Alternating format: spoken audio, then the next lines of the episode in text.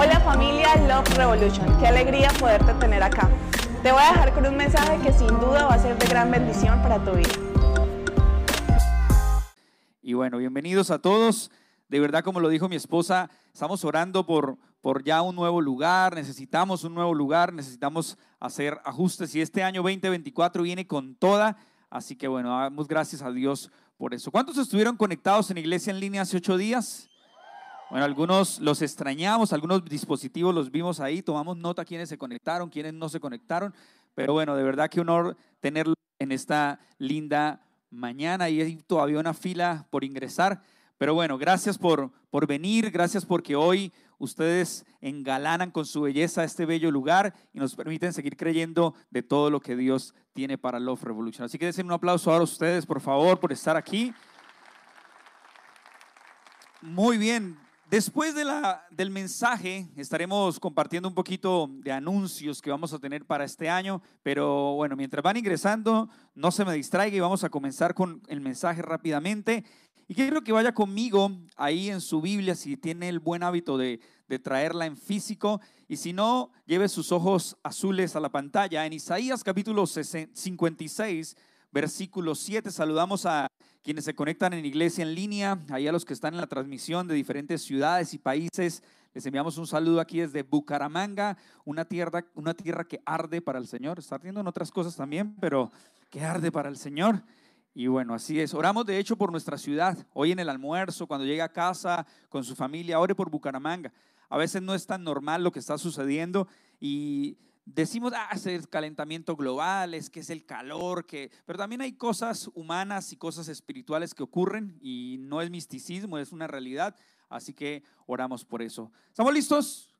Isaías 56, verso 7 dice en la NBI, voy a leer esta primera parte, los llevaré a mi monte santo, los llenaré de alegría en mi casa de oración. ¿Qué tal si lo lees una vez más? Dice, los llevaré a mi monte santo, los llenaré de alegría en mi casa de oración. Cada vez que tú y yo nos reunimos, somos la iglesia, no vamos a la iglesia, somos la iglesia. Y en esta iglesia podemos sentir que en este ecosistema de relaciones nos podemos llenar de oración, de fuerza, de fe, de esperanza y por supuesto de alegría. ¿Me acompañas en una oración? Listo, papá Dios, gracias por este domingo, primer domingo presencial, Señor, que nos das el regalo, el honor y el privilegio de conectar, de, de, vernos los unos a los otros, Señor. Hoy te doy gracias por esta linda iglesia, Señor. Somos tan imperfectos, papá, pero tú eres un Dios perfecto. Eres santo, tres veces santo, Señor, y queremos agradecerte por cada generación por todos los niños, Señor, que ahora están en su clase, aún por los adultos mayores que son nuestra tercera juventud. Te doy gracias, Señor, por cada matrimonio, por cada adolescente, joven, por cada persona que hace parte de esta familia, aún por los que nos visitan por primera vez, Señor, que se sientan bienvenidos, amados, Señor, y que les haga reconocer que tú eres el tesoro de su corazón, Señor. Te damos la bienvenida en esta linda mañana, en el nombre de Jesús. Amén y amén. ¿Cuántos hoy nos acompañan por primera vez? Por cierto, levánteme la manito ahí si lo alcanzamos a ver. Uy, hay varios, hay varios, hay varios. Por favor, escuchen ese aplauso para ustedes. Bienvenidos. Qué bueno que nos acompañen. Somos Love Revolution, una iglesia que no se preocupa por los rotos del pantalón, sí por los rotos del corazón. No nos preocupan las marcas en la piel tanto que las marcas en el alma, sí. Y por supuesto hemos creído a mis 36, voy a cumplir 37 años con ayuda de Dios este año, sé que demuestro como 16 más o menos, pero sabemos que en medio de lo que estamos edificando, Dios es bueno. En estas épocas donde muchos vacacionaron, ¿cierto? Algunos están llegando de vacaciones, esto es como diciembre, cuarenta y tanto, pero en medio de esta época donde muchos vacacionaron, hay una cosa, un misterio que asalta mi pensamiento. Y es que en medio de las vacaciones hay una frase muy conocida y es hogar, dulce, hogar, ¿cierto? Puedes estar en el sitio más super mega contra hiper ultra macropenta maravilloso, fantástico, pero cuando pisas tu casa, tú te sientes bienvenido, sientes que es tu hogar. Es por eso que el título de este mensaje hoy es Bienvenido a casa. ¿Listo? En este 2024, bienvenido a casa, zona de seguridad. Así se llama el mensaje del día de hoy. Bienvenido a casa, zona de seguridad. De modo que puedes estar, no sé quiénes viajaron a otras ciudades, tuvieron la provisión para viajar a otros países, pero vamos a hacer un ejercicio básico. Tú puedes estar en Saint-Denis, ¿Han, ¿han escuchado ese sitio? Saint Denis, por allá, por allá lejitos, ¿sí? Y, y, tú puedes ver que es un lugar maravilloso, apoteósico. De hecho, suena tan cool, Saint Denis, ¿cierto? Pero no hay nada como llegar a Bucaramanga y llegar a Saint Alonso, ¿cierto? Y tú dices, no, eso es San Alonso, San Alonso, ¿cierto? O San Francisco, ¿sí? Pero lo cierto es que pasa en la vida. Si puede estar en el hotel más apoteósico, divo, empoderado, pero estar en San Alonso ahí en su cama es otra cosa, ¿cierto? Tú puedes irte de viaje a la Gran Bretaña, ¿cierto? Y estar en la Gran Bretaña, sacar tu outfit, miren, así, ese, ese es Saint Denis o no sé cuál es, era Saint Denis creo. ¿Ese cuál es? Esa es la Gran Bretaña, mire, igualito la Gran Ladera. Sí, pero Aquí en Bucaramanga hay un sitio que se llama La Gran Ladera, si no lo conocía, queda detrás del barrio Mi Primera Puñalada hacia el fondo, ¿sí? Pero tú puedes estar en Gran Bretaña, pero nada como llegar a la Gran Ladera y sentir que estás en tu casa, en tu zona de seguridad. Ahora, los que son más gringolios, digamos, digamos, dicen, yo quisiera ir a Miami o fueron a Miami, entonces salen ahí en una foto mostrando todos y los que han ido a Miami saben eso, ¿cierto? Y cuando tú estás en Miami y ves esta panorámica tan espectacular, te sientes cool, hablas spanglish, ¿cierto? Usted, yo recuerdo una vez que estábamos eh, en Argentina con mi esposa en una capacitación y venía un gringo y estaba la casa rosada, la casa presidencial y el gringo me dice a mí, no, obviamente porque entiende y pareciera que soy gringo. Y me dice, por favor, ubicar la casa rosada. Y yo, es esa. ¿Sí? Y no estoy mintiendo, mi esposa no me deja mentir. El tipo me dice, oh, gracias. Y yo le digo, thank you. ¿Sí? y el tipo queda como, ah", y sigue derecho. Seguimos caminando, le dimos la rotonda completa y ese momento incómodo donde te lo vuelves a encontrar de frente y él te dice, hola, y yo, hello. Y yo después le digo a mi papá, ¿yo por qué le estoy hablando inglés y me está hablando español y él es el gringo? Pero bueno, eso es otra historia. Pero puedes estar en Miami, pero nada como llegar a Morro, ¿no? O sea, es tu casa, tu zona de seguridad. Ahora, puede parecer un poco risible lo que te estoy contando, pero es que sentirse en casa es sentirse en zona de seguridad. Cuando yo veo a mi manada, que son mis amigos, que son mi iglesia, que son mi familia, mi familia de fe, yo puedo sentirme en mi zona de seguridad. Tal vez te voy a predicar en los próximos minutos un mensaje bastante honesto, bastante vulnerable. Quizás mi equipo sabe de qué les estoy hablando, pero creo que sentirse en casa, en tu zona de seguridad, es lo que Dios para este 2024. Ahora lo extraño es cuando esa zona de seguridad pareciera un poco extraña, pareciera un poco eh, fuera de lo normal nuestra zona de seguridad. Es por eso, por ejemplo, que encontramos en Primera de Reyes, capítulo 19, verso 9, una historia donde Elías, por ejemplo, encontró en su zona de seguridad una cueva. Por ejemplo, ese versículo dice, Elías pasó la noche en una cueva. Un hombre que tenía metas, sueños, expectativas como las que oramos ahorita, un hombre que tenía un llamado de Dios. Y este hombre dice que pasó su noche en la cueva, encontró en una cueva su zona de seguridad. Y me llama la atención que en muchos pasajes de la Biblia encontramos que hombres, por ejemplo, pasaron noches en las cuevas. ¿Qué secretos hay en una cueva? De hecho, vemos que en ese pasaje más adelante, en el versículo 3, el mismo Dios que pasa con un viento impetuoso, que pareciera que pasó por un fuego, que pasó por un viento, le dice, ¿qué haces aquí? A Dios le llama la atención porque Elías encontró en una cueva su zona de comodidad, su zona de seguridad. Y le dice, ¿qué haces aquí? Porque muchas veces ese, esa cueva que es un poco fría, que es un poco hostil, pareciera en muchos de nuestros escenarios de la vida una zona de comodidad. De hecho, el rey David, el hombre conforme al corazón de Dios, que cuando lees la historia, encuentras que David cometió tantos errores, compuso salmos impresionantes que los cantamos una y otra vez en diferentes iglesias locales, pero este hombre conforme al corazón de Dios hay un momento eh, en su vida, y esto me encanta, porque es una historia que me identificó mucho. Es una historia donde David ha pasado por momentos de victoria, David ha logrado grandes hazañas, David ha, logrado la admiración del pueblo de Israel. David ha logrado cosas impresionantes y sin embargo en una de sus crisis, en una de, de esos momentos como los que pasamos los seres humanos, se siente tumbado en el suelo se siente derrotado, se siente acabado, se siente que ya no se va a levantar. Y es tal la depresión que siente el rey David que dice que él se deja crecer la barba. Y cuando se deja crecer la barba, dice que camina por las calles y deja salir su saliva por la barba. Y de modo que cuando la gente lo veía porque era un tipo famoso, la gente decía, ¿ese es David? Había gente que si David pasaba, sacaban el celular, le pedían un selfie porque David era afamado. David era de importancia. Pero en este momento vemos a un David que tiene la barba larga, la saliva chorreándole por la barba. Cosas que a veces nos pasan en momentos de crisis. Yo no sé cuántos en pandemia, el casi 99,9% de los hombres en pandemia se calvió. No sé si recuerdan eso. Todos no sé por qué se calviaron en pandemia, excepto Eduardo porque no tenía pelo, pero entonces todos se calviaron en pandemia y no saben por qué lo hicimos, pero son nuestros ciclos como hombres, ¿cierto? Otro de los ciclos de cuando tú la estás pasando un poco mal, a veces es cuando te dejas crecer la barba mucho, ¿no? Hay unos que lo hacen por moda, pero es una característica de una persona que la está pasando mal. Yo tengo amigos que se dejaron crecer la barba casi hasta su estómago en momentos difíciles que atravesar. Yo intenté dejarme crecer la barba. 31 de diciembre, 1 de enero, como siete días, pero todo el mundo me decía, parece un hueso con hormigas, ¿sí? Y literal, yo, como así un hueso con hormigas? Sí, es que no le sale barba, es un hueso con hormigas, como si tuviera hormigas ahí. Pero, ¿por qué te cuento esto? Porque cuando la gente veía a David con ese aspecto físico, la gente decía, él era el rey David, y otros decían, ¿qué va a ser el rey David? Ese es un harapiento, ese es un indigente, mírelo cómo está, ¿qué, qué va a ser ese el rey David? Te puedes escuchar por un momento en el corazón de David los pensamientos, las palabras que se vociferaban alrededor y sentir que él, siendo David, estaba con aspecto de loco porque se quería morir, se quería rendir.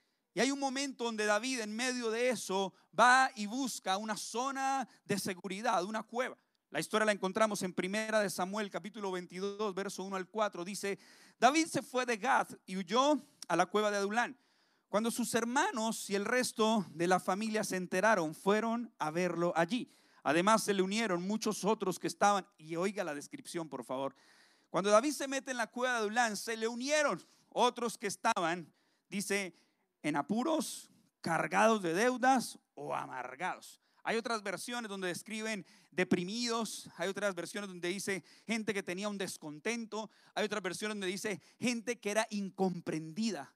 Qué interesante esto, gente en apuros, gente en aprietos, endeudados, deprimidos, afligidos, incomprendidos, coquets, sí, o sea, porque son los incomprendidos ¿sí? No entendieron el chiste, ¿sí? Es que para los que tenemos más de 30, no, no acabamos de entender a los Asterix, ya tenemos que entender a los coquets, Dios santo bendito, ilumínanos, ¿sí? Pero entonces los coquets van ahí porque son incomprendidos, barras, ¿sí? Entonces, ahí están todos los que se le unieron a David. Y entonces dice la palabra, así David llegó a ser el comandante de unos 400 hombres. Mira nada más los que se metieron a esa cueva, ¿no? Y entonces fue comandante, se hizo comandante de 400 hombres. De allí se dirigió a Mizpa en Moab y dijo al rey de ese lugar, deja que mi padre y mi madre vengan a vivir entre ustedes hasta que yo sepa qué Dios quiere conmigo. Algo que me llama la atención de este pasaje es que vayas donde vayas, si eres una persona de llamado, los dones y el llamamiento de Dios son irrevocables para tu vida. Porque este tipo se quería morir. Este tipo se dejó crecer la barba para que nadie lo conociera y ahora un 400 hombres se unieron y él resultó ser el jefe de comandante de ese ejército de deprimidos. De ese ejército que escuchaba por allá Gali Galiano en una cantina que estaban despechados, bueno, se hizo rey. Dice, hasta que, déjame hasta que yo pueda saber Dios qué quiere conmigo. Entonces se quedaron allí todo el tiempo, escucha este detalle, que David permaneció en su refugio. La cueva para David tipificaba esa última palabra, refugio. Un refugio para su alma, un refugio para su vida. Yo he encontrado en esta temporada que para mi vida y para tu vida hay secretos de la cueva. Hay algunos secretos en la cueva que se transforman en tu lugar de refugio, en tu zona de seguridad. Y te lo voy a explicar mediante un acróstico, ¿listo? Un acróstico, un juego de palabras que vamos a empezar a desglosar. Y la primera, cueva, se escribe con C de compañía. Algo clave que necesitamos entender es que no nacimos para estar solos. Uno de mis mentores siempre, siempre ha sido insistente en decirme, no nacimos para estar solos. Si quieres llegar rápido, ve solo. Si quieres llegar lejos, ve acompañado. Si tú quieres llegar rápido, vete solo. Pero si quieres llegar lejos, ve acompañado. La compañía es algo que entendemos en estos momentos. De hecho, un pasaje muy matrimonial que usamos, pero que aplica para cada área de nuestra vida, es Eclesiastés capítulo 4, verso 9 al 12, que dice, mejor son dos que uno, porque obtiene más fruto de su esfuerzo. Si caen, el uno lo levanta, pero hay de aquel que cae y no tiene quien lo levante. Si dos se acuestan juntos, entrarán en calor, uno solo. ¿Cómo va a calentarse? Uno solo puede ser vencido, pero dos pueden resistir. La cuerda de tres hilos no se rompe con facilidad, no se rompe fácilmente. Es importante entender que mejor son dos que uno. Que cuando te decimos aquí en esta plataforma, bienvenido a casa, es porque comienzas a ser parte de nuestra familia. Y créeme, no somos una familia perfecta, pero somos una familia que va a estar contigo, acompañándote en los momentos que lo necesitas. Quizás no estaremos en todos los momentos, pero si hay algo que estoy convencido y que como equipo creemos es que la compañía es fundamental para llegar lejos. Esto no se trata de los dones, talentos que Dios le dio a una pareja. Esto se trata del esfuerzo de muchos que están edificando su iglesia. La compañía es la que nos va a ayudar en este 2024 a sentirnos siempre en casa. A que cada vez que tienes un problema, estás en apuros, corras a tu zona de seguridad y entiendas que mejor son dos que uno porque sacan más provecho de su trabajo. David tenía compañía. De hecho, es impresionante porque pareciera que David había normalizado las cuevas en su vida. Hay otro pasaje en 1 Samuel 20 que dice, David huyó a Nayot de Ramá y fue donde estaba Jonatán. ¿Qué he hecho yo? preguntó. ¿Qué crimen o delito he cometido contra tu padre para que quiera matarme? ¿Morir tú? De ninguna manera respondió Jonatán. Mi padre no hace nada por insignificante que sea sin que me lo diga. ¿Por qué me lo habría de ocultar? Eso no es posible. Pero David juró y perjuró, tu padre sabe muy bien que tú me estimas. David tenía un amigo que era Jonatán. Habían hecho un pacto de amistad. Y ese pacto de amistad, hay versiones que dice que se amaban, que, que, se amaban en un muy buen amor sano, obviamente estoy hablando, y donde el texto lo que quiere decir es que había un amor profundo entre ellos que hacía que permanecieran unidos, que su compañía, aun cuando tenían diferencias tal vez cercanas, David sentía en Jonatán un pacto de amistad. Tú necesitas tener amigos virtuosos a tu lado. Tú necesitas que en momentos donde quieras salir corriendo a una cueva, tengas a alguien contigo. No es bueno que el hombre esté solo. Hombre solo, presa fácil. Es importante que la compañía esté presente en la vida. Ahora, si yo te pregunto en esta mañana, ¿tú puedes con tus dedos contar la compañía que tienes en tu vida? O dices, no, ese zángano me abandonó. No, eso amigo el ratón del queso, ¿sí? No, no, tal vez has tenido malas experiencias, pero como dice uno de mis mentores, no se trata de tener amigos virtuales, se trata de tener amigos virtuosos. Se trata de que tengamos, número uno, compañía. Número dos, no se me deje distraer, por favor. Venimos con la U de unidad. Algo clave que nosotros necesitamos como iglesia cada vez que te sientas bien es la unidad. En casa decimos la, el cordón de tres dobleces difícilmente se rompe, pero la cadena es tan fuerte como el más débil de sus eslabones. Necesitamos unidad. ¿En qué conocerán que son mis discípulos? En que se aman los unos a los otros, no que se critican los unos a los otros, no en que murmuran los unos contra los otros, sino que hay una unidad. En Love Revolution queremos que en este 2024 y hasta que Cristo venga por su iglesia y nos llame a su presencia, haya unidad en el cuerpo de Cristo. Esa unidad es lo que dice Juan 17, 21. Dice, te pido, está hablando Jesús. Jesús hace una oración interesante en este capítulo, pero dice, te pido que todos sean uno, así como tú y yo somos uno. Es decir, como tú estás en mi Padre y yo estoy en ti, y que ellos estén en nosotros para que el mundo crea que tú me enviaste. Les he dado la gloria que tú me diste para que sean uno como nosotros somos uno. Yo estoy en ellos y tú estás en mí que gocen de una unidad tan perfecta que el mundo sepa que tú me enviaste y que los amas tanto como me amas a mí. Qué interesante que la gloria que se nos fue dada es para que seamos uno. No para que seamos mejores, no para que empecemos a competir bobamente por cosas superficiales en esta vida, sino para que exista unidad. Hace poco me fui con algunas áreas operativas y ministeriales, vamos a mostrar un video. Hicimos un retiro Vimos a orar, algunas eh, personas que estaban en ciertas áreas. Hicimos este ejercicio. Todos estaban sentados en una silla, luego se recostaron sobre la persona que estaba sobre sus espaldas y luego Carlos David, nuestro coach, empezó a quitar silla por silla a cada uno de los que estaban allí. Ahora, si yo les pongo el audio, se avergonzarían de escuchar los gritos de ellos, ¿no? Decían, Santísima Biblia, sí, ayúdanos. Otros estaban allá como que odiando a Carlos David, pero lo sorprendente, ahí está la novia de Lion, sí. Pero lo sorprendente es que cuando quitaron las sillas, habían palabras claves que Carlos utilizaba para implicarles que ellos eran el sostén de la persona que estaba ahí.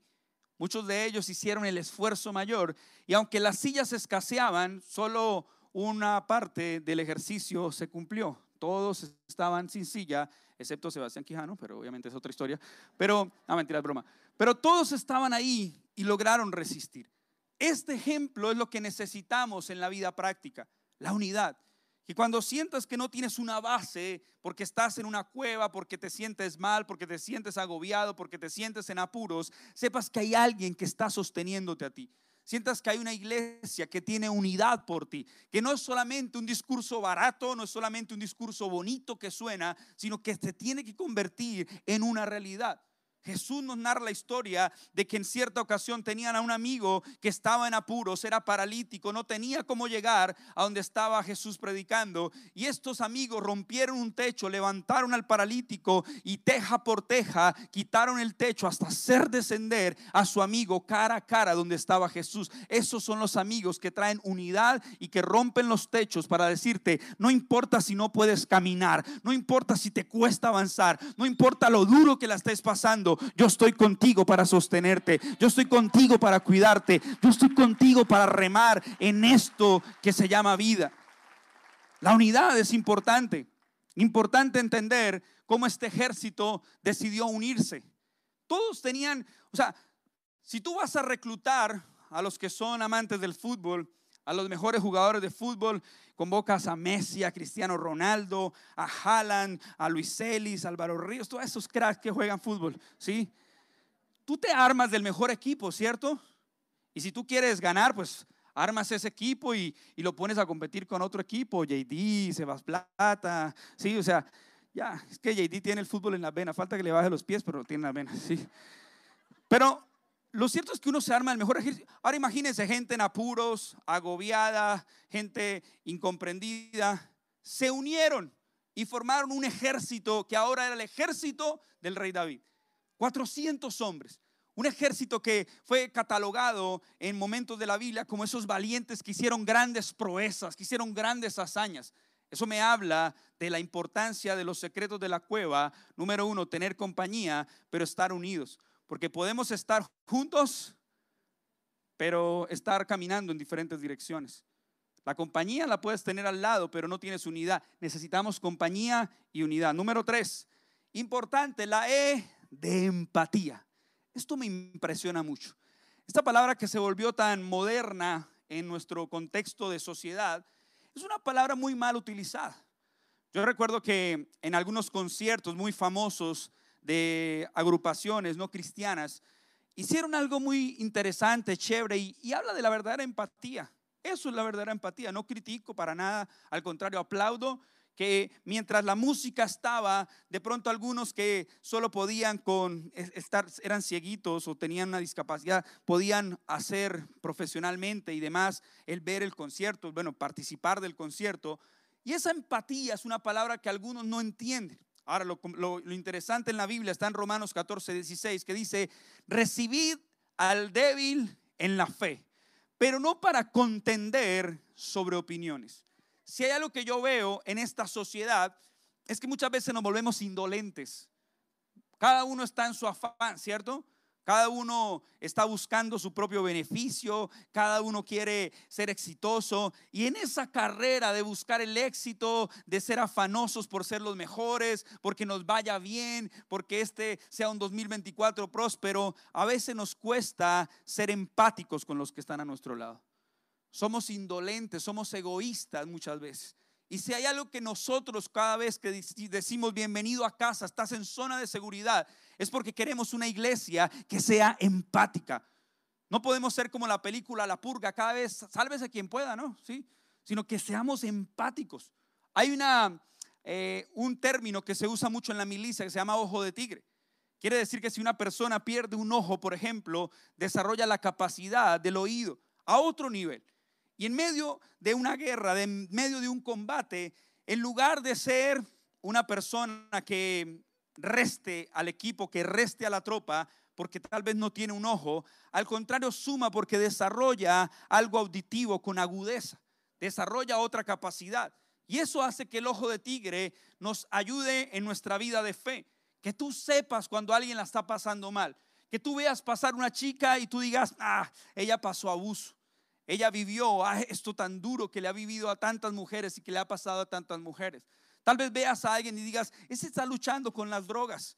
Yo sé porque yo estuve ahí. Y ese ojo de tigre se agudiza para que podamos ser una iglesia empática, una iglesia de bendición. Aquí no rechazamos a nadie por cómo viene vestido, aquí no rechazamos a nadie por su pasado. Todo santo tiene un pasado y todo pecador tiene un futuro. Todos tenemos una historia que contar. Y entonces la empatía nos va a ayudar como iglesia. Reciban al débil en la fe, no para contender sobre opiniones, dice el versículo 16 del capítulo 14. Ahora un capítulo adelante, en Romanos capítulo 15, verso 1 al 7, dice, los fuertes en la fe. Ahora yo no sé si te consideras débil, si te consideras fuerte. De hecho dice que el que piensa estar firme, mire que no caiga, ¿no? A veces no dice el que está firme, dice el que piensa estar firme. Pero Romanos 15 dice, los fuertes en la fe debemos apoyar a los débiles en vez de hacer lo que nos agrada. Cada uno debe agradar al prójimo para su bien con el fin de edificarlo. Qué bueno saber que los fuertes en la fe deben apoyar a los débiles en la fe para edificarlos. Ahora dice, porque ni siquiera Cristo se agradó a sí mismo, sino como está escrito, sobre mí han recaído las burlas de los que te insultan. De hecho, todo lo que se escribió en el pasado se escribió para enseñarnos a fin de que, alentados por las escrituras, perseveremos en mantener nuestra esperanza. Que el Dios que infunde aliento y perseverancia, Iglesia Love Revolution, les conceda vivir juntos en armonía conforme al ejemplo de Cristo Jesús, para que con un solo corazón y una sola voz glorifiquen a Dios y Padre de nuestro Señor Jesucristo. Qué bueno saber que en este 2024 no vas a estar solo. Hay personas a tu lado que se van a convertir en esos terapeutas, amigos, que van a ser tu compañía, que van a ser aquellos que se unirán contigo, pero que van a tener empatía. Yo le tengo prohibido a nuestro staff, si puedo usar esa palabra, y cuando alguien le diga, por favor, ore por mí, le respondamos como buena cultura evangélica que tiene que cambiar, ah, yo voy a estar orando. Y se van se comen un pollo bien trancado, se toman una gaseosa bien deliciosa, se van a hacer cualquier otra cosa y lo último que hacen es orar por esa persona. Necesitamos tener la empatía de decir, claro que sí, y de inmediato ora por esa persona. Sabes, hoy cuando se habla tanto de este tema abrupto de la ansiedad, leí algo que me llamaba la atención, ¿qué hacer en estos momentos? Tal vez lo que tú de una u otra manera tienes que comunicarle a esa persona con empatía es que de forma genuina estás ahí para ella estás ahí para Él. Que le hagas saber, estoy aquí para ti, que, que tal vez solo le preguntes, ¿te gustaría que hablemos? ¿Puedo ayudarte en alguna tarea específica? ¿Puedo ayudarte en algo? Es sorprendente cómo hay una crisis tan alborotada en nuestra sociedad, pero necesitamos tener la empatía de orar por aquellos que están metidos en una cueva y se sienten que de ahí no van a salir jamás. Se sienten atorados en una cueva. Yo no sé si estás aquí en esta mañana. No sé si están muy atentos, están muy dormidos, pero yo no sé cuántos están ahí atorados en esa cueva. Aprendí algo en Cristo para las Naciones en alguna oportunidad y es, no solo es hacer una oración, es hacer una oración violenta. El reino de los cielos sufre violencia y los violentos lo arrebatan. Que tengas una oración violenta por aquella persona que dices amar. Que tengas una oración violenta por aquella persona que te está pidiendo auxilio, que está gritándote un SOS. Prediqué y está en YouTube hace tiempo atrás una, un mensaje titulado La depresión que gritas en silencio. David tenía a gente en apuros, pero David compartió la empatía de que también él la estaba pasando mal, de que juntos se hacían compañía, de que juntos se unieron y que tenían la empatía para salir adelante. Déjame decirte en esta hora, en el nombre de Jesús y no por mis fuerzas, que vas a salir de lo que estás pasando, que vas a salir de esa cueva, que vas a salir renovado y tal vez al lado tuyo estarán personas que ni te lo imaginabas. Personas que dices, yo me imaginaba que otro me ayudaría en el caso tal de que estuviera en una cueva, pero no me imaginé que Dios pusiera personas que se convirtieran en mi lugar seguro. Ahora déjame decirte, no es la persona el lugar seguro, es la presencia de Dios. El Señor es mi luz y mi salvación. ¿De quién temeré? ¿Qué me puede hacer un simple mortal? Pero Dios va a poner, como decimos en el lema de nuestra iglesia, cuando le pidas a Dios un milagro, Dios te enviará un amigo. Y Dios pondrá personas en tu vida que van a ayudarte a hacer tu zona de seguridad. Número cuatro, mientras viene el pianista, vulnerabilidad. Esta palabra es bastante linda, suena bastante bien, pero es una palabra muy cruel a veces. Es una palabra que nos cuesta y más como creyentes. La Biblia dice en el Salmo capítulo 147, versículo 3, en la NTV, lo vas a ver ahí en la pantalla, dice, Él sana a los de corazón quebrantado y les venda las heridas. Dios sana a los de corazón quebrantado y les venda las heridas. Ahora mira lo que dice la PDT, dice, sana a los que tienen roto el corazón y venda sus heridas. Dios conoce los que están con su corazón roto. Dios conoce los que están con su corazón herido, maltratado, que están metidos en una cueva no queriendo salir y ahogados porque no pueden ser vulnerables con alguien. Mi esposa tiene una frase que me encanta, la vulnerabilidad es una oración que te asusta, una oración que te espanta, que tengas personas a tu lado que puedas transmitirle lo que hay en tu corazón. Y sabes, nos cuesta como cristianos ser vulnerables. En alguna oportunidad conté un chiste de tres pastores que estaban en un océano, en una barca cada uno, y cada uno empezó a ser vulnerable, ¿no? Entonces el primero, yo sé que lo han escuchado, pero hay nuevos, lo voy a contar otra vez. Y el primero dijo como que, bueno, te voy a contar la verdad. Mi adicción son las apuestas. Yo me la paso apostando en los casinos, yo malgasto y derrocho el dinero y mi esposa ni sabe y ese es mi pecado más grande, soy un apostador en casinos. El segundo dijo, bueno, ahora que abres tu corazón, mi pecado más grande es el trago. Yo me voy y me pego mis guarilaques y no, so nadie me ve, pero a escondida me pego mis guarilaques. Y todos voltearon a mirar al de la tercera barca, el de la tercera barca cerró sus así la boca y dijo, no, mi pecado más grande es el chisme y estoy que me bajo rápido para contarle a los demás lo que ustedes están haciendo. Y pareciera chiste. Pero por eso cuesta ser vulnerable. Porque hay quien no guarda los secretos, dice Proverbios. Y necesitamos que puedas transmitir esa oración que te asusta. Bienvenido a casa, estás en zona de seguridad. Hay gente aquí que no es mejor que tú, que es imperfecta. Quizás el que está predicando es más imperfecto que todos. Y me gustaría decirte que es falsa humildad. Pero yo he entendido que a veces recibimos el basurero de las personas, la toxicidad, las quejas, los dramas. Pero cuando recibimos la toxicidad, la basura de la gente, ¿por qué nos cuesta también expresar aquello que está mal en nosotros? Vulnerabilidad. Esa oración que te asusta, esa oración que te espanta. Una mujer a punto de ser apedreada, Jesús llega, escribe en tierra y dice, si alguno está libre de pecado, que tire, que arroje la primera piedra. Y uno a uno, comenzando por los mayores, fueron dejando la piedra en el suelo. Jesús observa a la mujer, la mujer estaba a punto de ser apedreada. Y Jesús le dice, mujer, ¿dónde están los que te condenan? Ni yo te condeno, vete y no peques más. Y como dice una frase, y resulta que el que podía juzgarme me defendió. El que podía juzgarte te defendió. Tal vez estás vulnerable en esa cueva. Sientes vergüenza, sientes desnudez. Adán y Eva pecaron, estaban desnudos todo el tiempo. Y en algún momento entró la serpiente, tienta a la mujer, muerden del fruto. Y todos conocemos que ellos que hacen esconderse. Y Dios que lo sabe todo pregunta, ¿dónde están? Aquí escondidos, ¿cierto? Es que estamos, estamos desnudos. ¿Y quién les dijo que estaban desnudos?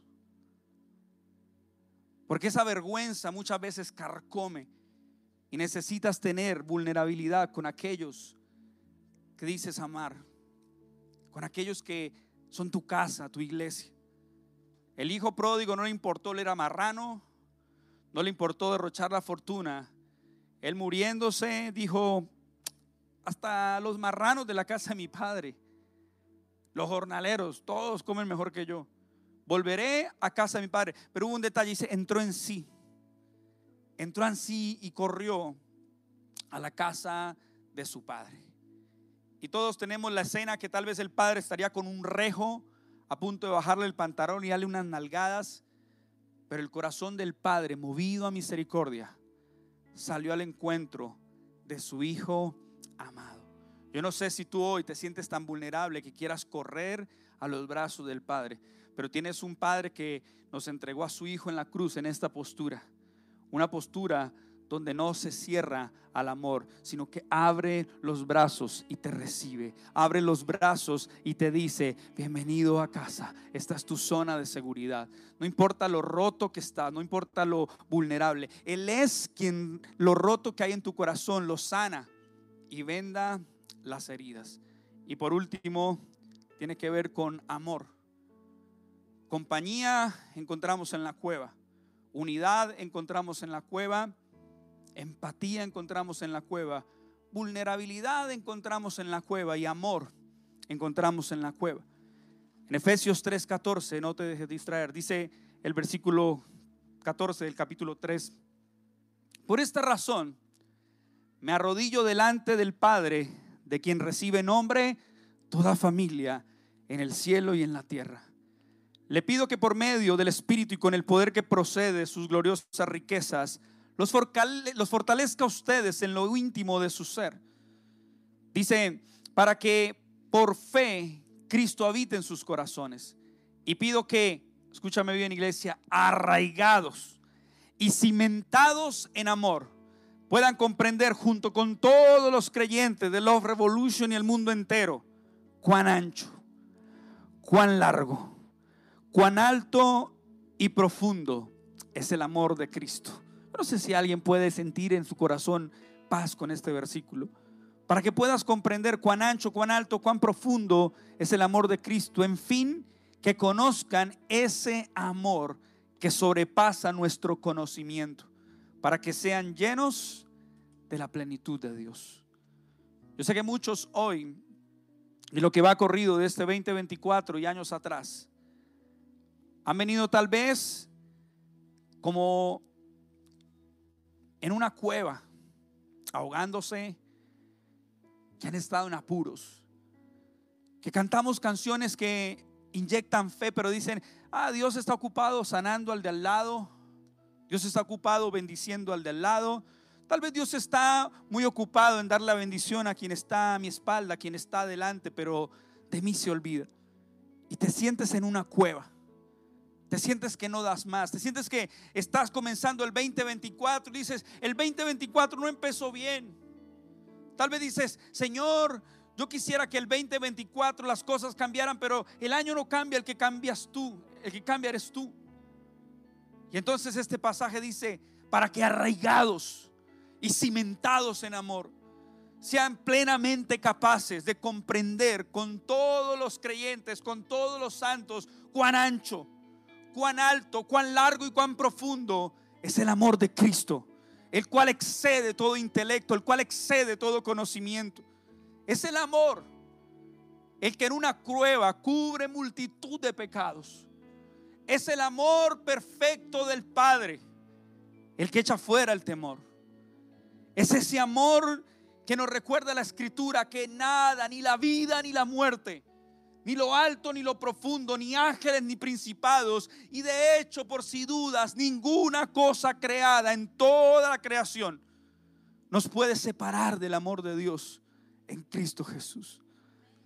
Y tal vez tú estás en esta cueva. ¿Me podrías acompañar?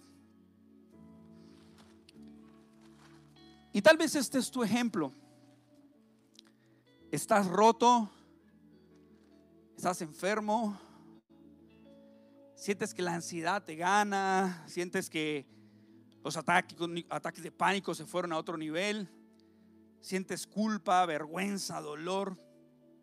Yo no soy mejor que tú, JD. Hoy está haciendo un ejemplo, pero yo sé que es estar así, roto. Yo sé que es que en mi corazón sintiera como muchos a gritos, desesperados. Quieren salir de esa cueva, pero nadie los saca de esa cueva.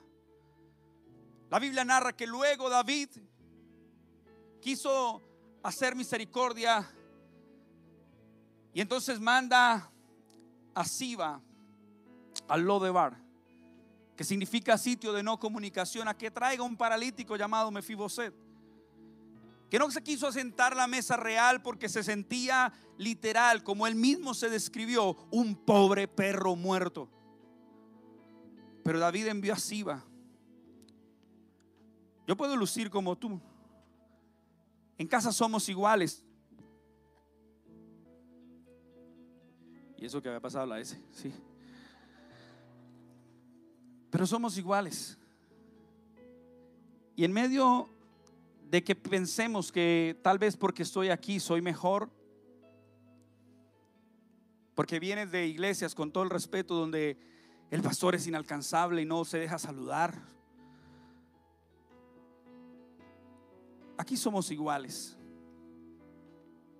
Siempre he dicho, soy un mendigo diciéndole a otro mendigo dónde encontrar pan. Pero necesitamos que en medio de esa cueva el amor sea el amor que cubra multitud de pecados. El amor cubre multitud de pecados. Tal vez estás muy roto.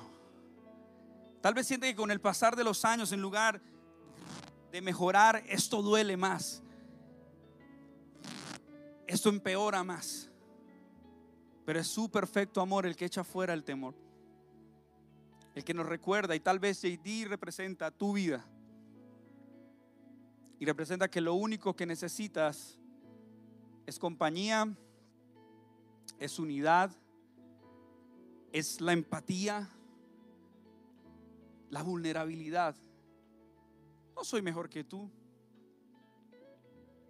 El apóstol Pablo dijo de los pecadores, que escribió gran, parte de la Biblia, de los pecadores, yo soy el primero. Y sin duda, es ese amor el que caracteriza a nuestra iglesia. ¿Dónde está Diego Ferreira? Puedes venir, no es casualidad que estés ahí. ¿Puedes ayudar a alguien a salir de la cueva?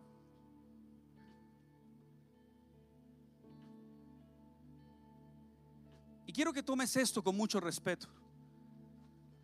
Porque esto es lo que muchos están viviendo hoy. Dale ese abrazo. Y siento a Dios como no es una dramatización. Es como Dios está hoy alertando en tu corazón, diciéndote, yo sé que estás en una cueva. Así que mientras cierras por un momento tus ojos, iglesia, si en algo vamos a competir, es en amar a los demás. Vamos a competir en amar a los demás. Eres bienvenido a casa. Eres bienvenido a tu zona de seguridad. No es casualidad que hoy comenzaras el domingo en casa. Yo no sé si el que está a tu lado está roto. Pero así como Diego hizo un abrazo y fundió a Sebas en un abrazo, hoy tú necesitas ese abrazo. Familia, gracias por quedarte hasta el final. Nos puedes ayudar suscribiéndote al canal y compartiendo este mensaje para que pueda ser de transformación para otras personas. Nos vemos en una próxima ocasión.